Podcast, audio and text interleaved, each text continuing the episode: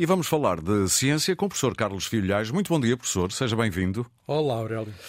Todos os motivos são bons para falar com o professor, que, para além de físico, é um dos mais conhecidos divulgadores de ciência e também professor universitário, mas uh, tem sido muito conhecida a sua contribuição para o entendimento de muitos, muitas notícias da área da ciência, especialmente das ciências mais exatas.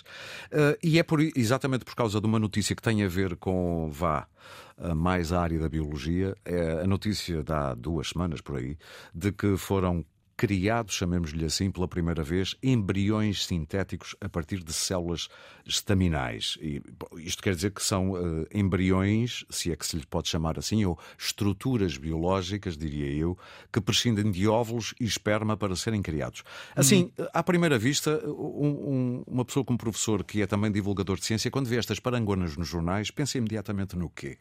Bem, a ciência traz sempre novidades, não é? Sim. E, e, essas novidades podem trazer receios. É natural que tragam receios a algumas pessoas. Agora, para fazer bebê, já não é preciso, digamos, um encontro entre espermatozoide e um óvulo. Eu, por exemplo, ah, fui feito desta maneira, tenho a certeza, e o meu amigo também foi feito. As pessoas que nos estão a ouvir foram feitas dessa maneira. Era um preciso um óvulo e, e um, e um espermatozoide. Exatamente. E agora. Um, aparentemente não, mas sim. Vou tentar explicar melhor. Okay. O, o, que são estes eh, embriões artificiais ou sintéticos?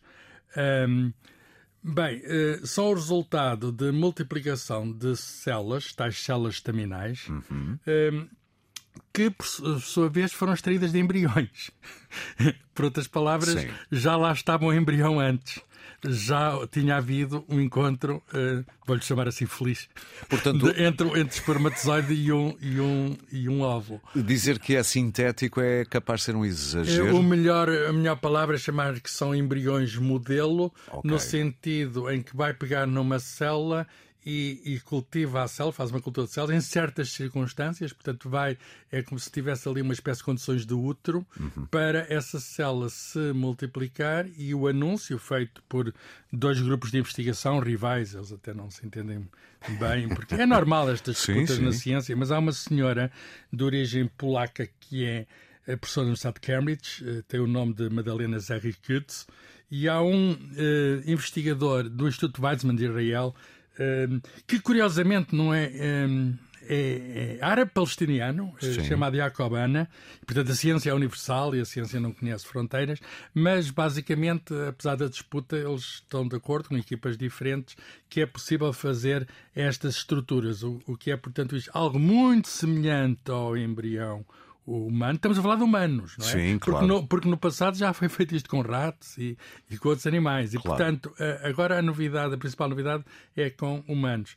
Uh, Consegue a... perceber porque é que há necessidade de fazer isto? Sim, consigo. Uh, há necessidade de fazer isto porque há, há, uma proibição estrita de fazer experiências com embriões humanos a partir de um certo número de dias. Acho que é 14 dias. 14 dias, exatamente. Sabe, sabe, sabe disto. Ah, umas...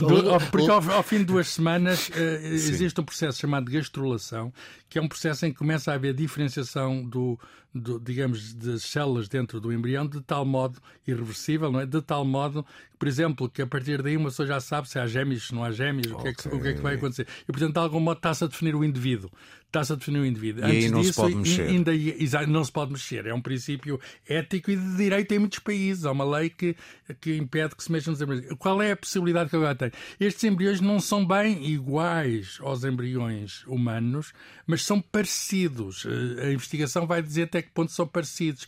Parecem. Eh, em, na maior parte das coisas, eh, eh, digamos, os, os verdadeiros embriões humanos. E o que é que se, qual é a ideia?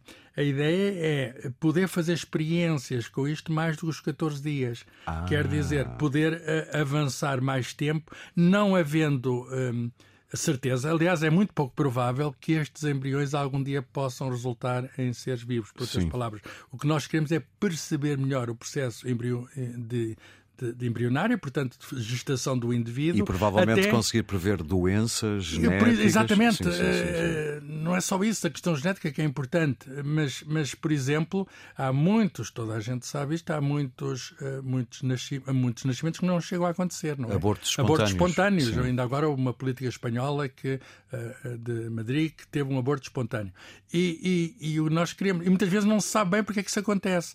Ora bem, poderemos, conhecendo melhor o processo de gestação, poderemos uh, ver, perceber. perceber. melhor o que é que acontece. E ora bem, uh, mas parecendo traz... à partida que não há problemas legais. Era isso que eu lhe ia perguntar. Parecendo à partida que não há problemas legais, eles podem ser suscitados porque até que ponto aquilo é um embrião humano? Quer dizer, é feita a partir, é uma célula de um embrião humano. Pois, e portanto a questão é, o direito está aqui um bocadinho a, a correr atrás do prejuízo. Isto Se tem é personalidade. prejuízo ou do benefício. Pois estes, estes chamemos-lhe embriões têm personalidade jurídica?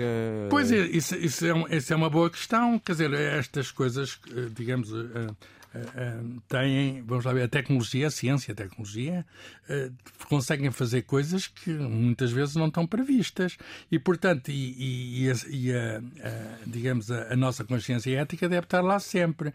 E o direito, que não coincide necessariamente com a ética, mas devia aproximar-se o mais possível, e como sabemos, o direito desenvolve-se de modo diferente em vários países, vários países do mundo têm um, uma diferente consideração dos embriões, por exemplo, nos Estados Unidos é muito mais estrito, até por razões, às vezes, de enfim, de consciência religiosa, e, e portanto, a, a questão agora é: eh, será. Vai haver uma lei que contraria isto? Em princípio é possível, mas será impedido por lei, uhum. uh, talvez não seja uma boa ideia. Talvez, talvez enfim, agora estou aqui a, a, dar um palpite, mas talvez seja bom uh, para já confirmar aquilo que foi feito para estes dois grupos e depois ver, digamos, os, o, o que é que se pode fazer, quantos dias mais é que a gente pode observar claro. e o que é que observa.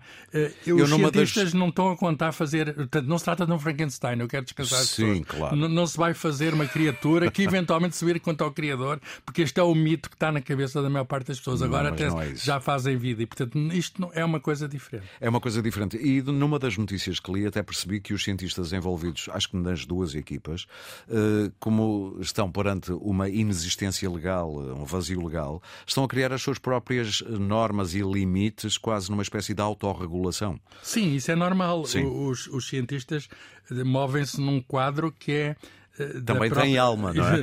tem consciência, tem não é? Ciência sem consciência, olha, usando a palavra alma. Há um, um autor do século XVI, François Rabelais, que dizia que ciência sem consciência é ruína da alma. E, portanto, ah, eles, é. eles têm, de facto, por outras palavras, há dimensões humanas muito para além, há valores Sim. muito para além da ciência. A ciência não consegue definir esses valores, não compete à ciência definir esses valores, mas nós temos uma coisa chamada humanidade e, e, e temos uma noção de quem somos e dos nossos limites.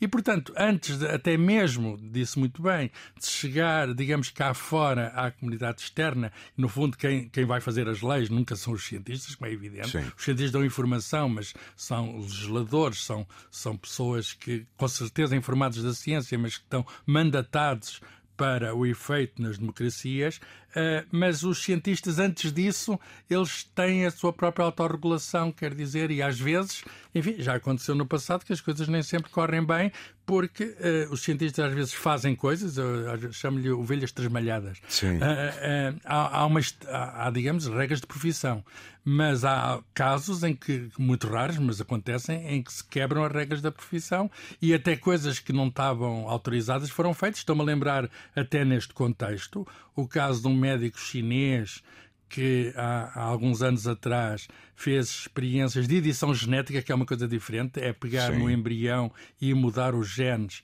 para, um, até no caso era para prevenir o usamento da doença da SIDA, etc.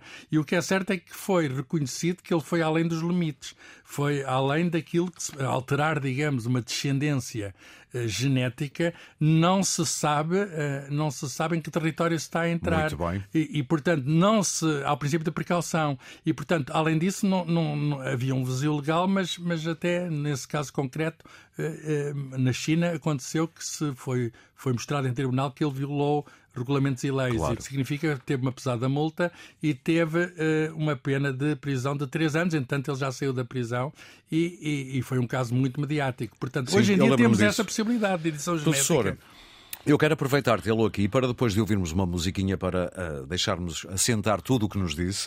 Uh, eu quero aproveitar tê-lo aqui para falarmos de alguns dos temas que andam por aí à, à volta da ciência e gostava de ter o seu comentário. Professor Carlos Fiolhais, vamos continuar a falar de ciência. Sim. Professor, uh, tenho aqui dois ou três temas que gostava de ouvir o seu comentário. Não temos muito tempo, mas pronto. Alterações climáticas. É uma coisa que o está a preocupar muito. Eu vejo cientistas muito preocupados e políticos. Acho que devíamos que estar todos preocupados. Sim. Todos. Eh, e, e, estamos, quer dizer, a Organização das Nações Unidas criou um painel internacional para as mudanças climáticas e fez o Acordo de Paris eh, e está a monitorizar a situação. E, e de facto é um dos grandes desafios que a humanidade enfrenta, quer dizer, o clima da Terra Ehm, está a ser modificado uhum. e a razão disso nós conhecemos. Já foi dado até um prémio Nobel da Física para as pessoas que explicaram há muitos anos o, o assunto e, e, cientistas de todo o mundo, em grandes comitês lá, liderados pelas Nações Unidas, concordam que o, o que se passa, a temperatura da Terra aumenta eh, e a temperatura da Terra aumenta porque há excesso de efeito estufa, o que significa dióxido de carbono a mais na atmosfera. E esse dióxido de carbono somos nós os responsáveis por essa emissão. Portanto, o que é que há a fazer? Uh, não é fácil, porque se trata de um problema global, mas temos de parar por exemplo, designadamente, se quer uma só uhum. medida, de parar de emitir, de fazer as combustões, por exemplo, queimar petróleo, queimar gás natural. Antes disso, Sim. queimar carvão, que ainda é pior, não é? Claro. Eh, temos de parar de fazer isso e, para isso, é preciso fazer aquilo que se chama transição energética, quer dizer, passar a utilizar outras fontes de energia, por exemplo, as chamadas energias renováveis, como, por exemplo, a energia eólica, a energia solar, etc. E estamos nesse caminho. A questão é que, neste momento, hum, a situação é, é, é bastante difícil. Diga-me porque... só uma coisa, está otimista? É um otimista? Eu estou moderadamente otimista porque hum, isto não é uma coisa, eh, sendo para os próximos tempos, hum. não é uma coisa para o próximo ano ou para os dois anos, é claro. é uma coisa para as próximas duas, três décadas, mas temos de atuar já.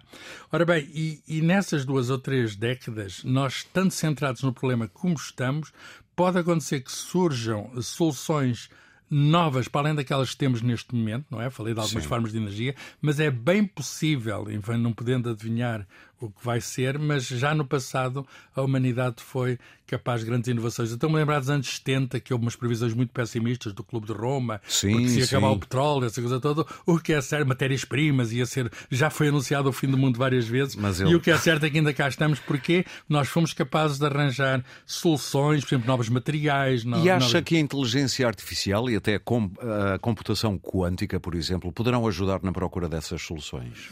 Bem, uh, de algum modo, eh, a inteligência artificial é também uma coisa nova eh, que também colocam desafios porque traz imensas vantagens. Trata-se de imitar com sistemas informáticos a certas capacidades do cérebro, não digo todas.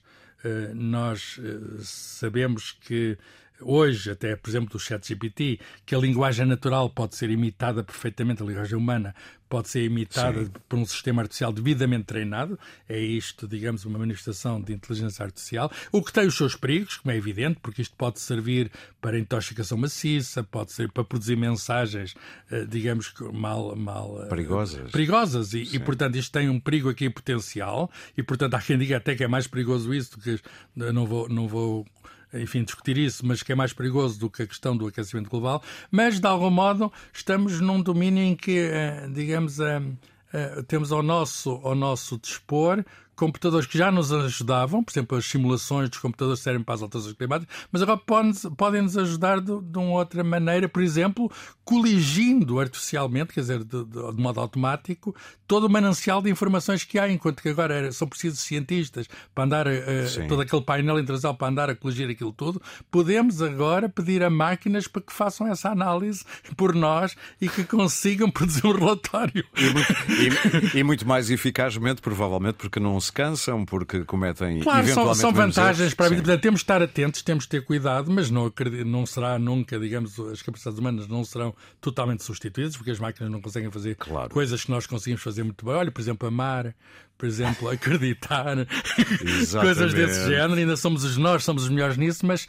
mas podem ser úteis, podem ser úteis e, e também temos, enfim, de ver, de facto, quais são os É preciso regulação. Claro. Tal no caso da edição genética ou o caso dos embriões, é preciso regulação. Falou da computação quântica. Sim. Uh, isso é um outro, um outro. Que é mais da sua área, não é? Da é, física. é sim, eu sou físico e os físicos agora, eh, agora que já há algum tempo, desenvolveram uma nova forma de computação para substituir, digamos, a computação convencional. O que é que é a computação convencional? Zeros, uns, zeros, zeros e uns. Uma pessoa, uma pessoa ou, tem transistores em que processa os zeros e uns e é assim que são feitos todos os computadores com que a gente trabalha normalmente. Uhum. Ou todos com que nós trabalhamos. Mas agora há no laboratório já novos computadores que funcionam a temperatura muito baixa e que servem de efeitos quânticos.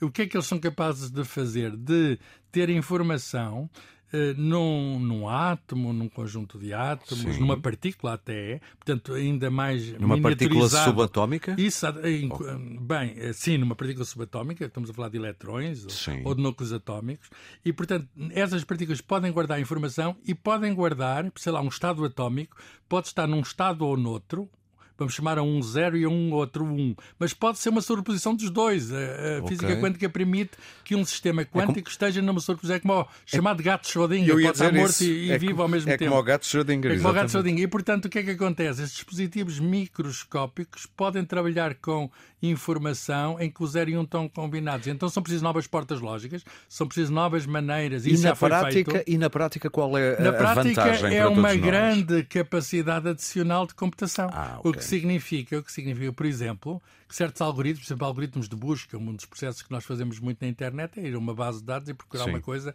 Ora bem, estes algoritmos de busca podem ser acelerados a uma escala enorme com isto. Por outras palavras, nós estamos admirados perante a capacidade dos, dos computadores. É um admirável ainda, não vi, ainda não vimos nada. É um admirável mundo nada. novo. Vão surgir, Muito não exatamente no nosso bolso, Sim. porque requer baixas temperaturas, mas vai surgir o acesso a máquinas muito mais poderosas daquelas que nós temos hoje. Muito bem. Vou-lhe pedir uh, capacidade sintética. No mundo da física, o que é que anda a excitar os físicos atualmente? Uh, que nós não sabemos? Bem, os, os físicos têm sempre, têm sempre uh, problemas, não é? E há duas grandes questões que os físicos uh, estão, de facto, confrontados e vêm do céu as duas. Uma chama-se matéria escura, está em todas as galáxias, não sabemos o que é. ah. é. E outra é uma matéria que não emite luz, mas está lá presente gravitacionalmente.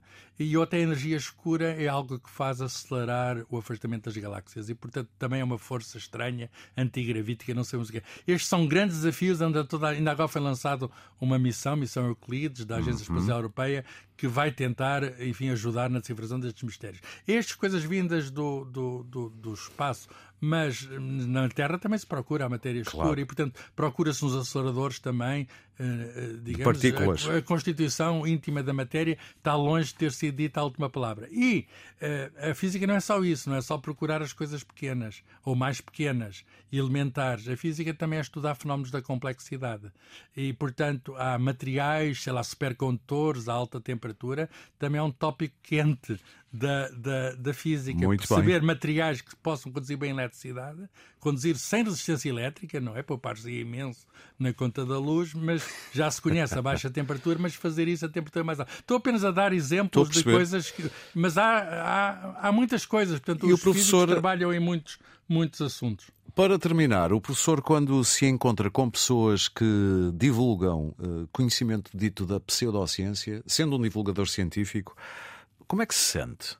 Num tempo em que temos acesso a tanta informação, porque é que há tanta gente a preferir eh, um Boa pensamento pergunta. quase mágico? Boa pergunta. Eu direi de uma maneira simples que, da mesma maneira que nós temos todos uma componente racional, também temos todos uma componente irracional. Ou senão não teríamos comp... fé, não é?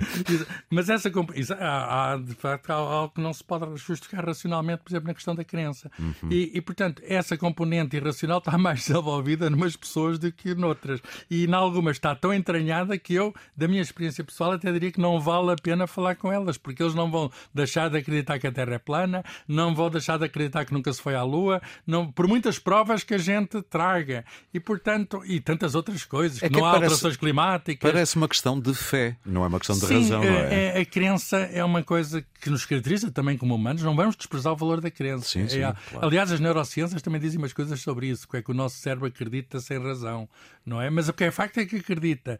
E há pessoas, enfim, a sociologia também ajuda, não é só a psicologia. Sim, sim, sim. A sociologia diz que é uma questão muitas vezes de identidade, de coesão, pequenos grupos que se afirmam através de uma espécie de um clube. O de clube, pertença. O, exatamente, o clube dos que acreditam que a Terra é plana. E isso torna-os, digamos, uh, dá-lhes alguma força porque fazem ali uma espécie, eh, não desprezemos nunca a força das pequenas sociedades. Claro. Agregam-se em torno dessa causa, que é uma causa maluca, mas é muito difícil, se me pergunta, falar com eles, convencê-los. Quer dizer, eu não vou a todas. Claro. E portanto, e, por, e, portanto, e, e, acho, aliás, só pela liberdade, cada um pensa o que quiser. Uh, o problema é quando, digamos, isso tem tem, tem consequências na nossa vida comum. Sim, Isso é que pode temos afetar-nos a, a todos. Professor, tem que cá vir com mais tempo um dia destes. Eh, temos muito para conversar. Muito foi, obrigado por ter vindo. E voltarei, Estivemos obrigado. aqui a falar de ciência com o professor Carlos Fiolhais no Destacável deste sábado na Antena 1.